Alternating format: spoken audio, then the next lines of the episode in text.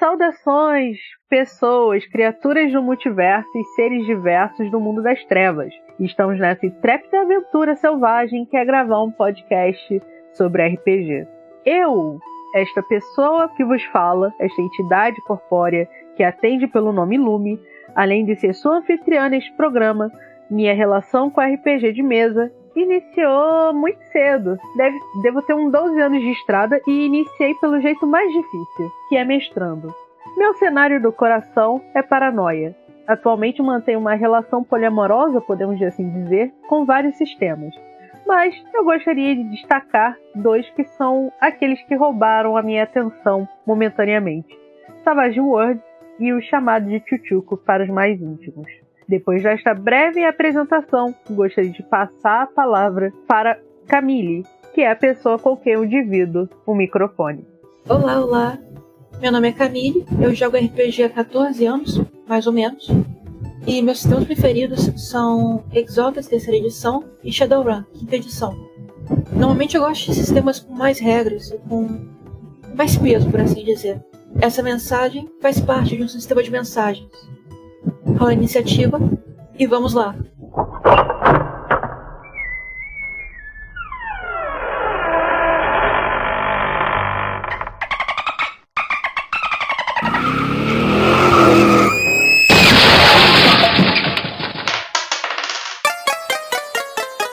Você está ouvindo A Culpa é do Dado. O tópico de hoje é O que é RPG? Lume, o que é RPG? É uma ótima pergunta e normalmente eu gosto de separar bem, observar antes de responder da onde vem essa pergunta, né? Às vezes pode ser alguém não tão leigo assim, mas normalmente parte de pessoas que por acaso ouviram falar de RPG, mas não têm a menor ideia do que seja. Então eu parto de, do princípio que para assim bem no comecinho desfazer toda e qualquer confusão com a fisioterapia, pois RPG neste caso seria a reeducação postural global, que aliás é muito útil para corrigir desvios posturais. Fica a dica aí caso você esteja precisando de ajuda aí na, durante a, o home office da pandemia. Mas não é o caso. E estou falando justamente isso porque é de lei. Toda vez que a gente está falando sobre RPG, alguma coisa assim, sempre tem uma alma coitada perdida que confunde esse RPG com outro RPG. Eu aposto que a Camille também já passou por uma situação dessas. Cara, já passei. Pior que para recorrigir a pessoa dá uma vergonha.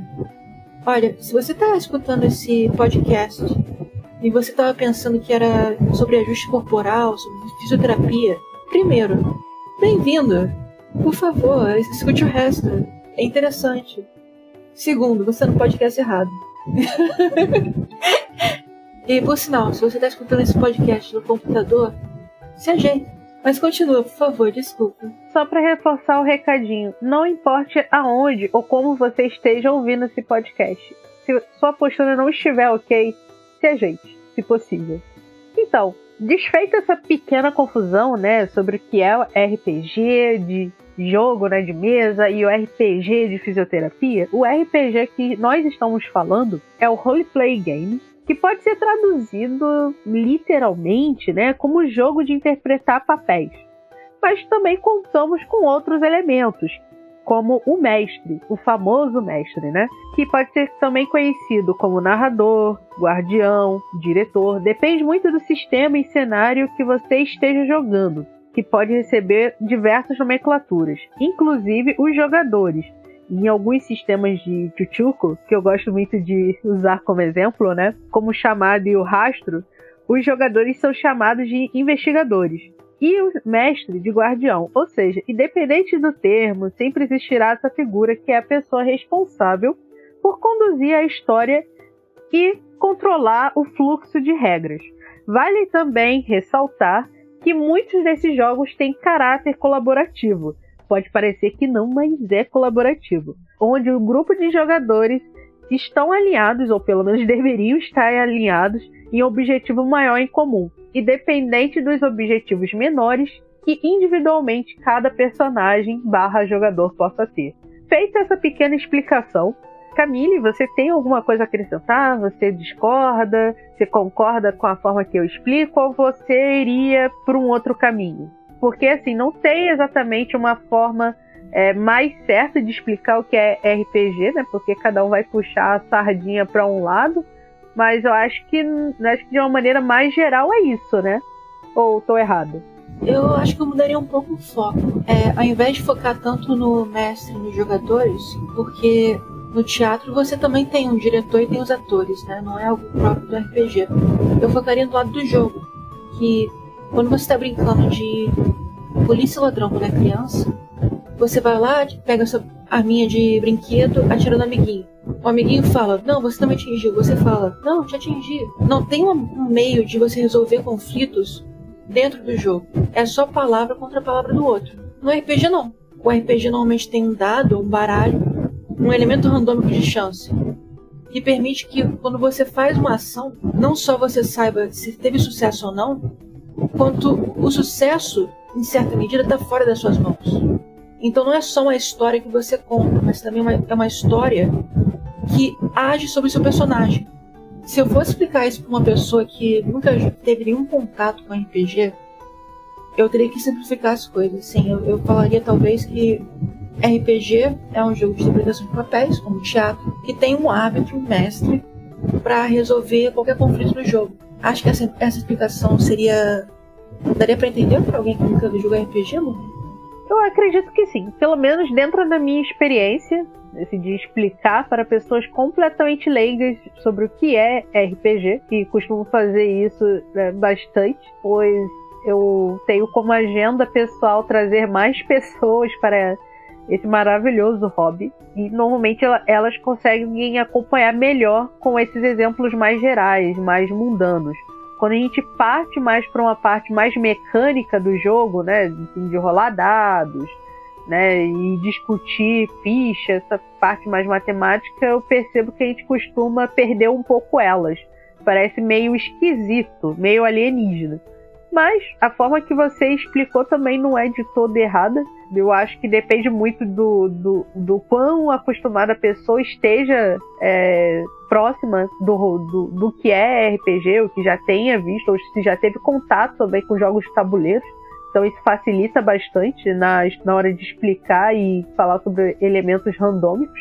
Eu gostei bastante da, da forma como você colocou. Mas então, já que, além de a gente ter discutido um pouco, né, sobre o que é RPG, a pessoa que provavelmente pode ter parado nesse podcast sem querer, querendo saber um pouco mais sobre fisioterapia, talvez esteja curiosa para continuar ouvindo a gente, talvez ela esteja se perguntando também como, quando e onde o RPG pode ter surgido, né?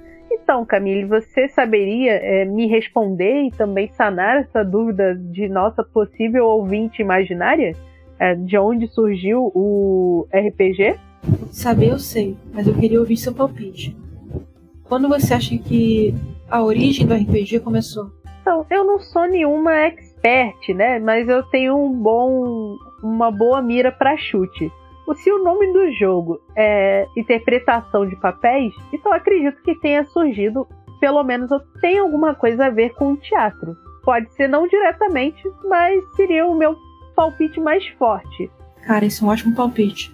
Tem certeza que você não olhou aqui meu cartão de resposta, não? Claro que não. Como é que eu iria conseguir isso? A não ser que é, tenha olhos, assim, visão além do alcance, sabe? Porque estamos gravando em lugares completamente diferentes por causa da pandemia, principalmente. Então, não rolou. O cartão de resposta é só pra, pra cor violeta, pra permissão, hein? Já que você gosta de paranoia. Bem, você tá certo. O RPG tem duas origens principais: os jogos de teatro e os jogos de guerra. Os jogos de teatro são bastante antigos o teatro a gente sabe que existe desde a antiguidade, na Grécia, na China, em outras regiões. E os primeiros indícios que temos de registro de jogos de teatro, isso é, não peças pré-feitas, mas treinamentos para atores e jogos que são nessa área teatral, se passa na China, durante a dinastia Han, 500 anos antes de Cristo. Para quem não sabe, a dinastia Han era contemporânea do Império Romano. Então, primeiro a gente tem os jogos de teatro. Sabemos a origem, mais ou menos, pode ter vindo antes, mas sempre associada a essa área teatral.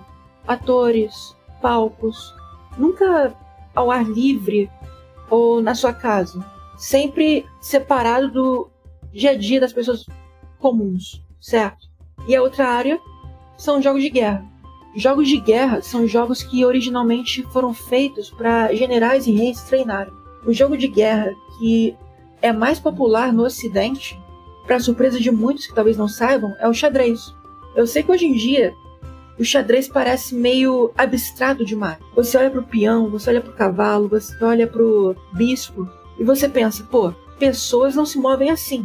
Quando você está na guerra, você não tem quadrado de 8 por 8 que você vai se movendo em diagonal ou de um em um. Mas o xadrez começou na Índia, no século VI, e era feito para simular a guerra da época, com os elefantes, com a cavalaria. E com o tempo, esses jogos de guerra foram cada vez mais se aproximando da realidade, porque no começo você tinha umas peças abstratas, certo? Por exemplo, xadrez. Mas com o tempo, como a guerra foi avançando, as peças foram se aproximando cada vez mais dos soldados e unidades que na vida real tinha. Então, lá pela Segunda Guerra Mundial, por exemplo, você já tinha miniaturas de soldados, de tanques e outros tipos de marcadores para você realmente simular como seria uma guerra moderna. Com o tempo, isso foi evoluindo e saiu dessa área dos generais, dos reis, uma coisa que era realmente para treinamento, e foi para o grande público, para diversão. A gente joga xadrez hoje em dia para se divertir.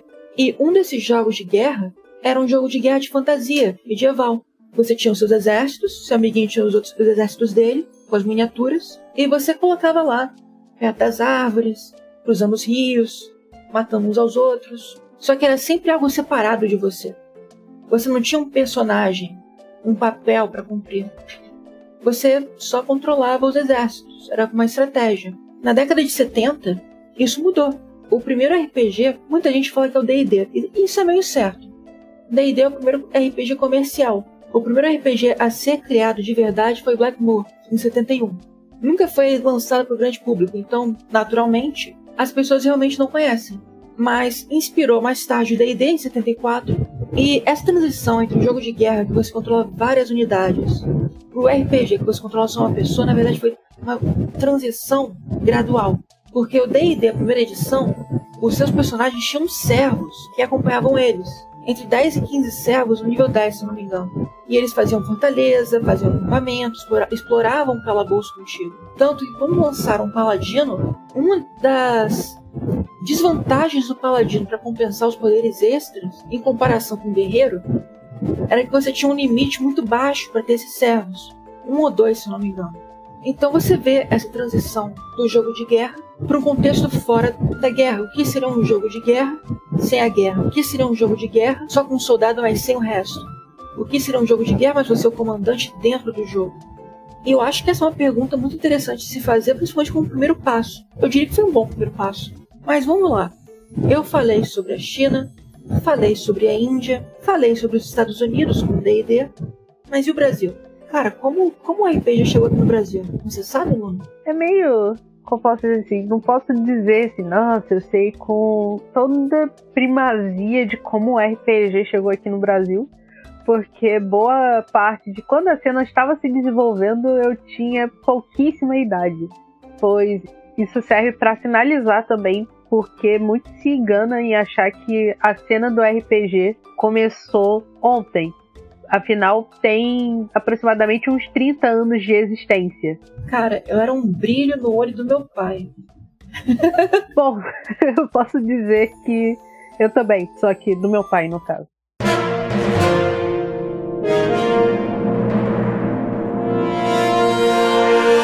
É, então, temos um desafio a propor a partir desta informação. No caso da cena do RPG, está aí há 30 anos, né? Qual foi o primeiro RPG brasileiro? Cara, essa é uma pergunta, né? O que, eu, o que eu mais conheço, o que eu mais joguei é o Tormento. Eu sei que também tem o 3DT, os Defensores de Tóquio, né? E eu acho que também tem o Diamond, não sei se é brasileiro, mas eu acho que é.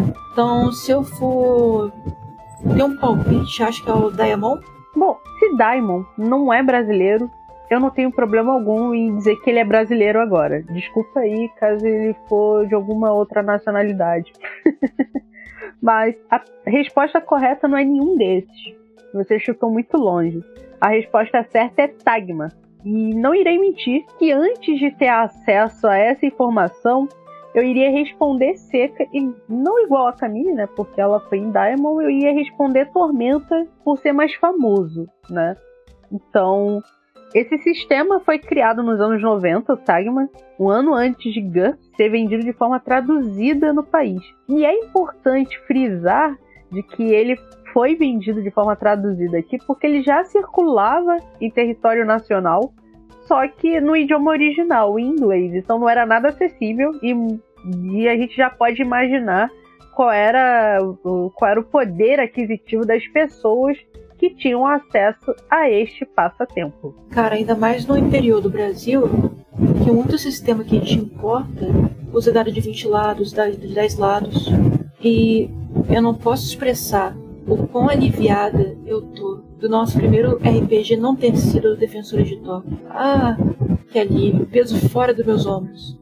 Eu acho que é um pouco cedo pra gente começar a hatear sistemas, principalmente sistemas nacionais, sabe? É, cuidado cuidado, porque sistemas e cenários mobilizam afetos e desafetos intensos, tanto de jogadores quanto de mestres. Dito isso, caso você tenha interesse em saber um pouco mais de Tagma, é possível estar adquirindo esse sistema de maneira gratuita. Eles têm um site, acho que está na terceira edição, então é super tranquilo. E em breve, num futuro não muito distante, a gente deve estar falando de uma maneira um pouco mais aprofundada desse sistema, com algumas dicas e alguns pontos de vista nossos.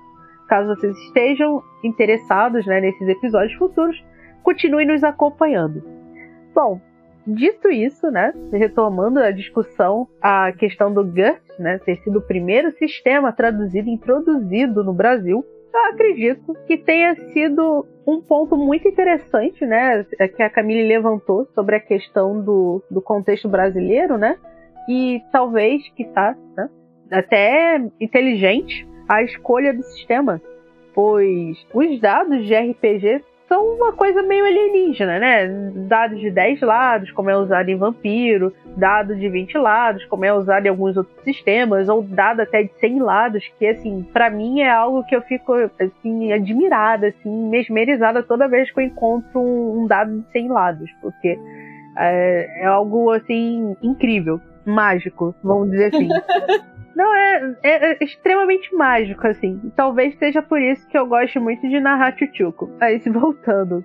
Então, é, levando em consideração esse aspecto do GURPS utilizar o dado de seis lados, então demonstra uma faceta muito importante da acessibilidade desse sistema para o nosso contexto, né? É, até porque é muito mais fácil a gente encontrar um dado de seis lados em outros jogos de tabuleiros que é, até então eram, assim, não, não posso afirmar por todas as famílias, mas pelo menos na minha, era uma cultura é, de jogos de tabuleiro. E aqueles tradicionais, como Banco Imobiliário, Jogo da Vida, e entre outros, sempre existiram aqui pra, como jogos de família.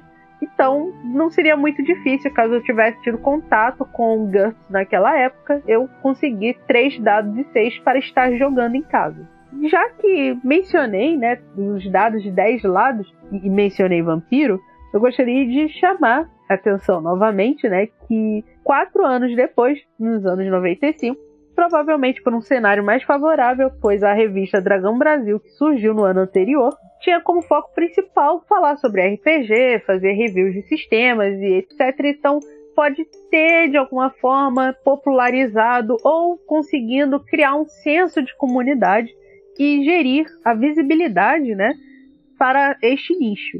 Então, Vampiro surgiu nos anos 95. É um sistema barra cenário extremamente popular que tem uma outra abordagem, uma outra lógica que a gente vai estar futuramente falando mais sobre e nesse momento não importa. Mas nem tudo era só vitória.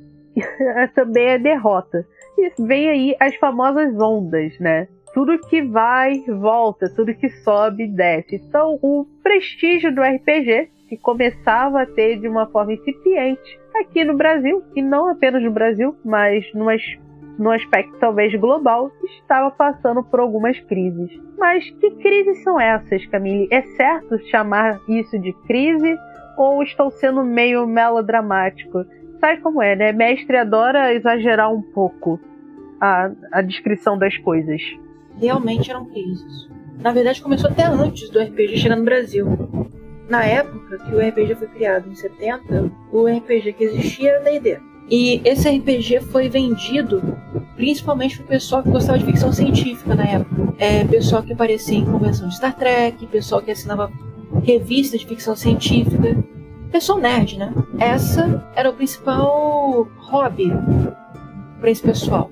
O problema é que, com o tempo, o pessoal que fazia RPG começou a fazer mais RPG. Viram que tinha toda essa população que estava dedicada a um só sistema e resolveram pensar: poxa, sabe o que eu posso fazer? Dinheiro. Bora começar a imprimir livro atrás de livro e ver até onde vai o limite desse público-alvo. E aí você começou que é chamado uma era de crise na TSE, que era, que era editora do D&D. Mudaram o diretor, virou uma diretora para impressão do D&D, e D&D segunda edição começou essa crise. Não só o D&D, como outros sistemas começaram a aparecer, e teve uma grande competição a ponto do público ficar meio exaurido. Depois disso, quando a situação se acalmou, estabilizou, teve pânico satânico, que foi desde o final dos anos 70 até mais ou menos o começo dos anos 90 nos Estados Unidos. Aqui no Brasil durou até o começo dos anos 2000. Na época, tinha uma sensação de crise profunda no mundo ocidental.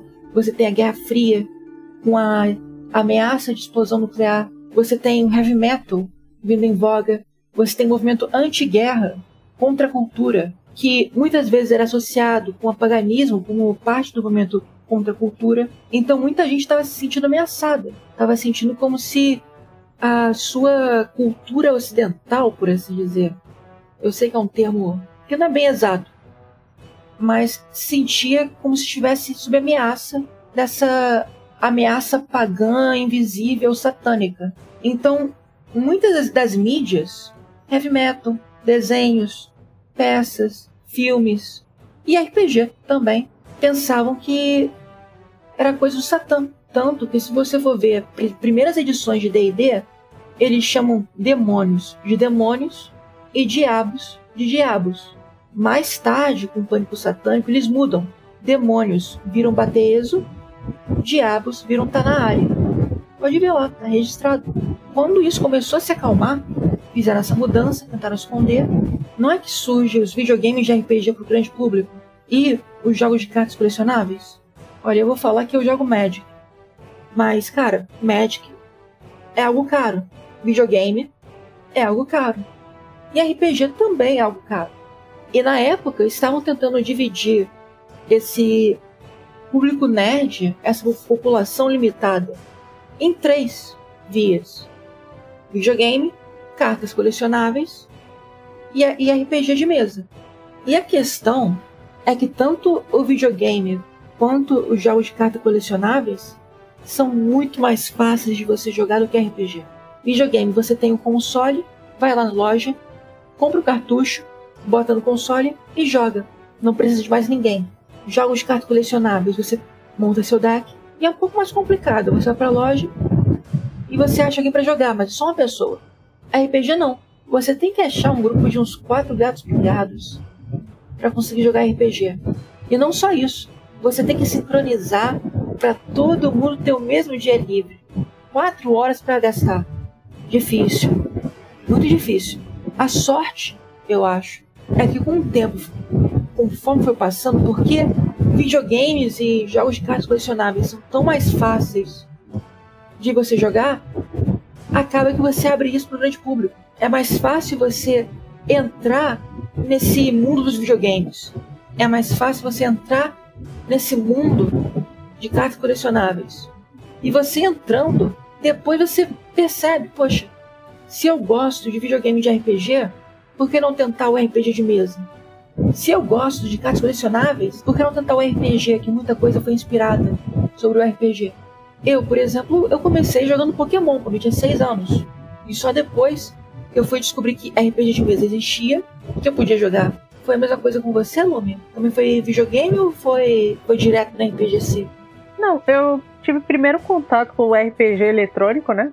Provavelmente nessa mesma faixa etária, ou aposto que um pouquinho mais nova, porque eu jogo videogame aproximadamente desde os 2, 3 anos de idade. Então, meu primeiro jogo foi Shining Force 2, que é um jogo clássico de RPG para Mega Drive. Então, fica a dica aí para resgatar o gancho de D&D lá no começo do episódio, que era mais estratégico, que você controlava aliados e tal, lembrando mais jogos de guerra. Shining Force tem elementos de RPG mais clássicos nesse aspecto, então pode ser muito interessante para vocês sentirem um pouco como é que era jogar essa forma mais tradicional, vamos dizer assim. Para quem não sabe, RPG de videogame realmente tem um nome RPG porque foi inspirado no RPG de mesa. Não é coincidência. Muita gente que era programadora, que mexia com computadores, gente nerd, também gostou de RPG e tentaram transmitir esse mundo, esse jogo, para o computador. De certa maneira conseguiram. E hoje em dia, por causa dessa abertura para o grande público, mais e mais gente entra nesse mundo. E com esse público se expandindo, tem mais espaço para RPGs diferentes, novas edições, RPGs indies. Você tem o D&D quinta edição, você tem o Vampiro quinta edição, mas você também tem coisas como Monster Hearts, você também tem coisas como Apocalypse World. É um, uma renascença que está acontecendo. Se faz muito sistema e se vende muito sistema. Com sorte, também se joga muito sistema, apesar de hoje em dia estar tá um pouco mais difícil por causa da pandemia. Mas é um ótimo momento para você entrar no hobby, eu acho. Nada melhor do que usar a imaginação para fugir das trevas que é o mundo real.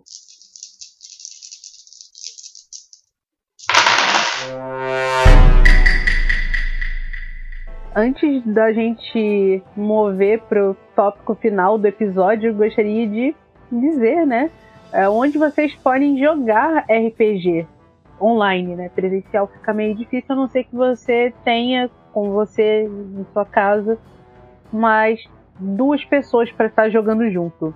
Bora lá.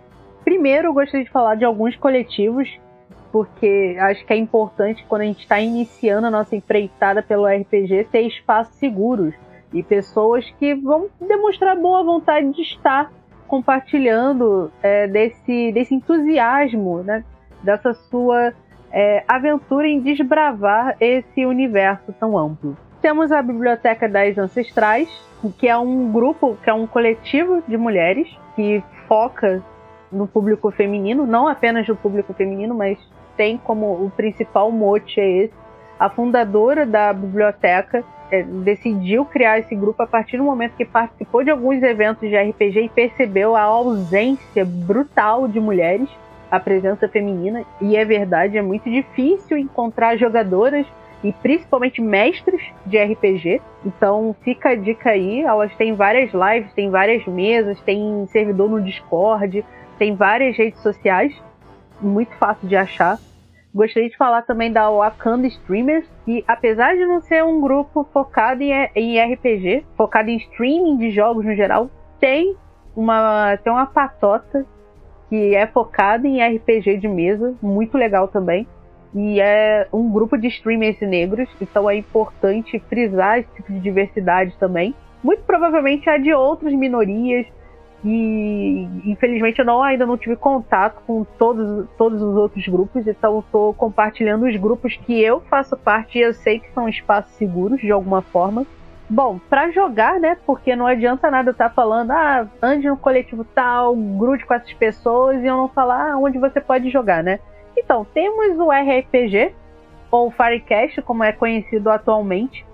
É um programa desenvolvido por um brasileiro de um programa relativamente antigo, já tem mais de 10 anos que está aí no mercado, sofrendo bastante atualizações para finalmente assim, ficar no agrado né, do, do público no geral, que acompanha a, as aventuras e desventuras das melhorias do, do RPG. Pera, pera, pera, pera.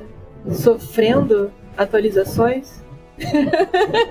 Sim, sofrendo atualizações, porque toda atualização tem o lado bom e o lado ruim. O lado bom é que é novidade, o lado ruim é que nós somos apegados a tradições, somos meio conservadores, então a gente pode não gostar muito delas. Mas, na verdade, eu queria dizer passando por atualizações. Desculpa pela, pelo uso é, talvez inadequado da, da palavra.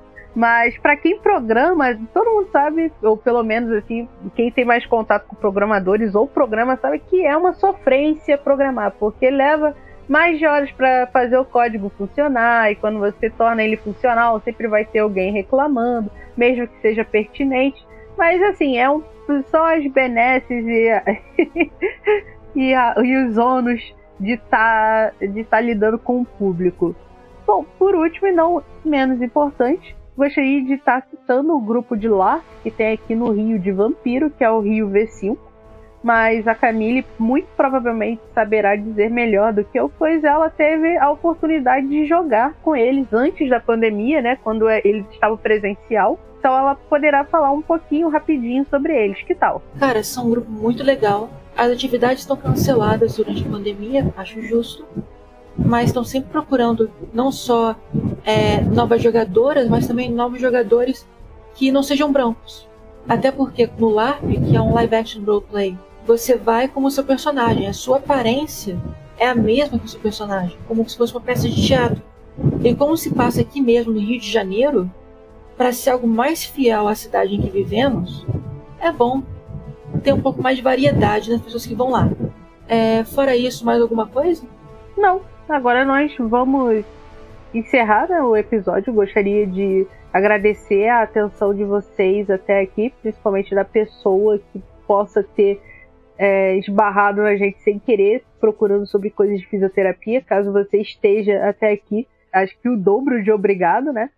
É, eu espero que tenha, tenham gostado nesse primeiro episódio sobre, pod, sobre podcast, uh, uh, sobre RPGs no geral. É, é, sempre assim, se eu não erro no começo, eu erro no final. Nesse caso, deste episódio especial, errei nos dois momentos mais importantes, que é iniciar e encerrar, mas tudo bem. Então, galera, sem mais palavras, sem mais delongas, se eu continuar aqui, eu vou acabar piorando mais ainda esse encerramento caótico. É, falhei na rolagem de performance, mas é isso aí. Espero que tenham gostado e a culpa é do dado por eu ter errado. Exatamente, a culpa é do dado. Só vou agradecer também a companhia Café Preto pela edição. Tchau, tchau. Tchau, tchau.